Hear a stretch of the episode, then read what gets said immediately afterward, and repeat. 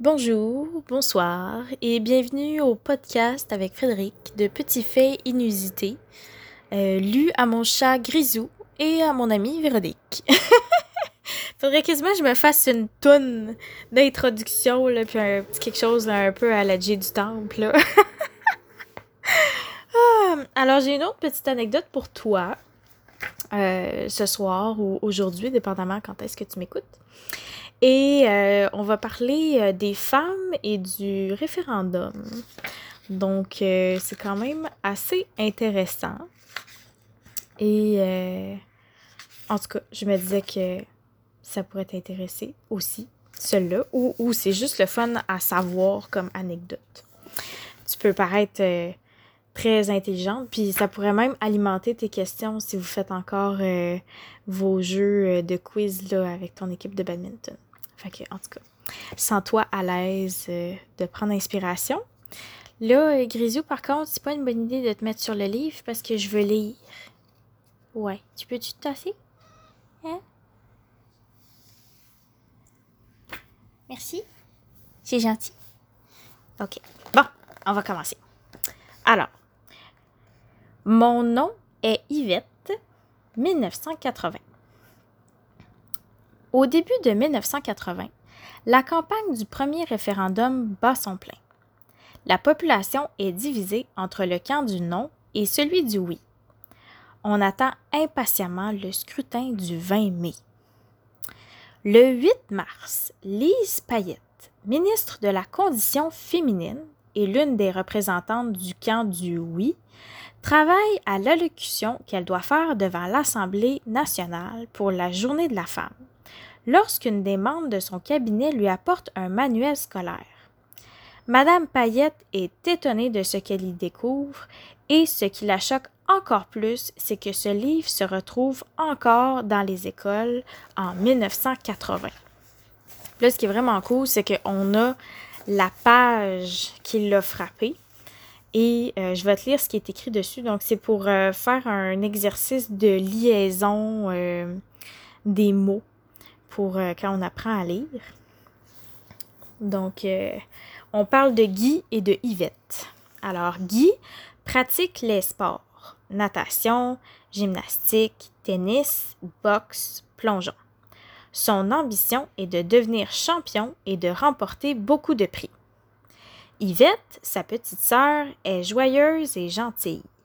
Elle trouve toujours le moyen de faire plaisir à ses parents. Hier, à l'heure du repas, elle a tranché le pain, versé le thé chaud dans la théière, apporté le sucrier, le beurrier, le pot de lait. Elle a aussi aidé à servir le poulet rôti. Après le déjeuner, c'est avec plaisir qu'elle a essuyé la vaisselle et balayé le tapis. Yvette est une petite fille bien obligeante. Le lendemain, 9 mars, Lise Payette doit prononcer une allocution devant un rassemblement partisan. Réagissant à un sondage annonçant que les femmes du Québec voteraient majoritairement pour le non au référendum, elle tente de lier la lutte pour la souveraineté du Québec avec celle pour la libération de la femme. Et elle dit Ayons le courage de sortir ensemble de notre prison de peur. Pour elle, c'est l'éducation que les femmes ont reçue qui a érigé cette prison. Une éducation qui façonne des Guy et des Yvette. Emportée, elle laisse entendre devant les 750 personnes présentes que le chef libéral de l'époque, Claude Ryan, et partisan du nom, profite du fait que les femmes soient des Yvette au Québec. Puis, en faisant référence à son épouse, Madeleine Ryan, elle ajoute Il est d'ailleurs marié avec une Yvette. Il n'y a qu'une seule journaliste présente dans la salle ce soir-là. Elle rapporte la maladresse dans un entrefilet le jour suivant, mais cet article, publié dans Le Devoir, passe plutôt inaperçu. Cependant, le lendemain, Lise Bissonnette, éditorialiste au même journal, bondit devant ce sexisme de la ministre qui prend les femmes pour des idiotes en suggérant qu'aucune femme insoumise et réellement autonome n'aurait idée de voter non. Dans son article intitulé Dire non à ce courage-là, elle écrit, entre autres, Et même si Madame Ryan n'était pas la femme engagée que l'on connaît, même si elle avait élevé ses cinq enfants comme des milliers de femmes qui en ont plein les bras chez elle, et comme elles le font au Québec, de quel droit Madame Payette pourrait-elle la mépriser ainsi? À travers elle, ce n'est pas Claude Ryan qu'elle insulte, mais toutes ces femmes qu'elle a la charge de défendre. Il vaut mieux pour les Yvette et les autres de continuer d'abord de continuer d'avoir peur, selon la définition de Madame Payette, que d'avoir le genre de courage dont elle donne si froidement l'exemple. L'éditorial se retrouve sur toutes les lèvres, alors que la principale intéressée n'est même pas au Québec. Lise Payette et des membres de son cabinet sont en Floride pour quelques jours afin de travailler sur leur campagne référendaire. Là-bas, elle n'a pas vent que sa déclaration a fait scandale. Dès son arrivée à l'aéroport à Montréal, Lise Payette aperçoit Adrienne Clarkson, journaliste pour un réseau anglophone, qui l'attend avec une caméra et un micro. La ministre comprend vite. Elle lui dit Oh non Et Madame Clarkson lui répond avec compassion Oh yes en lui tendant le micro. Le lendemain, Madame Payette se lève en chambre pour présenter ses excuses à Madame Ryan et à toutes celles qu'elle aurait pu blesser. Elle se qualifie elle-même d'Yvette. Mais c'est trop peu, trop tard. L'insulte personnelle devient une insulte collective. Plusieurs femmes fédéralistes, Madeleine Ryan à leur tête, blessées par les propos de Madame Payette, revendiquent leur statut de Yvette et commence à s'organiser. Un mouvement prend forme. Le 30 mars 1980, un brunch des Yvette est organisé au Château Frontenac à Québec par Monique Lehoux, vice-présidente du Parti libéral.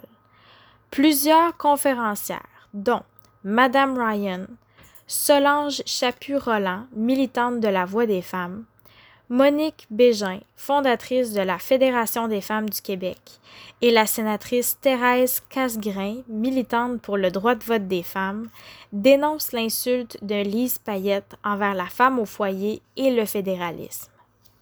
Plus de 1700 femmes y assistent en scandant leur slogan Appelez-moi Yvette. Devant le succès de l'événement, plusieurs autres rencontres s'organisent.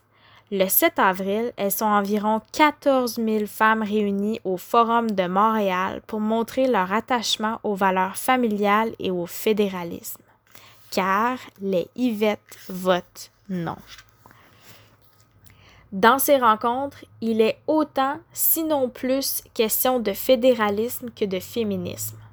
Le vent vient de tourner dans la campagne référendaire et nous sommes à un mois et demi du scrutin. Le 20 mai 1980, le camp du non remporte la victoire avec 59,56% des voix.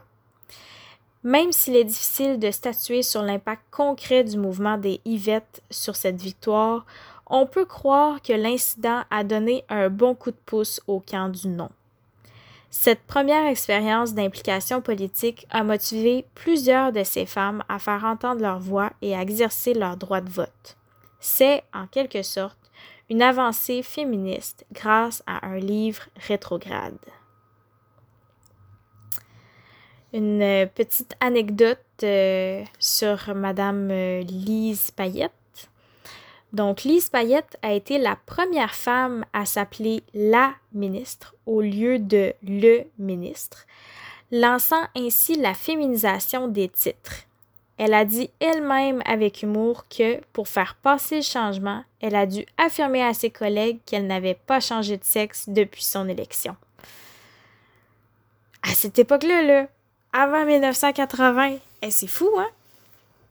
D'utiliser de, une joke comme ça, c'est vraiment drôle. Saviez-vous qu'avant l'élection de 1976, où Lise Payette était l'une des cinq députées féminines élues pour un total sur un total de 115, les femmes qui assistaient à l'Assemblée nationale devaient obligatoirement porter un chapeau. Cependant, à leur arrivée en poste, les cinq nouvelles députées ont pu se présenter à tête découverte. Malgré l'amendement du règlement, certains éléments de leur garde-robe n'étaient pas permis. Le port des pantalons restait interdit. Ce n'est que quelques années plus tard que le code vestimentaire sera assoupli. Et une petite euh, biographie des faits saillants de la vie de Lise Payette. Elle est née le 29 août 1939 à Verdun. Lise Ouimet prend le nom de son mari, Payette, lors de son mariage en 1954. Elle devra se battre en cours lors de son divorce afin de garder le nom de famille sous lequel elle est connue. Elle a été journaliste dans les journaux La Patrie, La Presse, le Journal de Montréal et Châtelaine, ainsi que animatrice de radio et de, télévision notamment du célèbre talk show de fin de soirée Appelez-moi Lise. Elle fonde les productions Point de mire où elle écrit et produit de nombreuses séries télévisuelles dont La Bonne Aventure, Les Dames de cœur et Un signe de feu. Lise Payette est élue en 1976 pour représenter le Parti québécois dans la circonscription Laurier-Dorion. Sous le gouvernement péquiste de René Lévesque, elle occupe plusieurs ministères entre 76 et 81. Grâce à son passage en politique, les enfants québécois peuvent porter les deux noms de famille de leurs parents. Elle signe une chronique dans le journal Le Devoir à partir de 2007. Mais en 2016, après quelques maladresses médiatiques malheureuses, elle prend une retraite définitive. Lise Payette décède le 5 décembre 2018. L'État lui rend un hommage national non religieux d'après sa demande. Hmm. Alors voilà. Donc, euh, les Yvettes euh, se sont tenues debout et ont dit non. fait que c'était la petite anecdote d'aujourd'hui qui est quand même euh, même si, euh, comme les effets sont pas nécessairement aussi rapides que les effets qu'on a vus avec les femmes dans les années 76 que je t'ai raconté dans la dernière capsule. Je trouve ça quand même intéressant de voir de voir cet impact-là, que dans le fond, ça, ça fait en sorte que les femmes se sont vraiment impliquées en politique, puis se sont vraiment rendues compte que leur droit de vote pouvait changer quelque chose. Fait que, en tout cas, ça peut être euh, une petite chose de plus euh, dans ton dans ton portfolio de connaissances du Québec. ah, fait que je te souhaite une bonne journée. Puis euh, je te reviens avec une capsule éventuellement quand je trouverai autre chose d'intéressant. Bonne journée!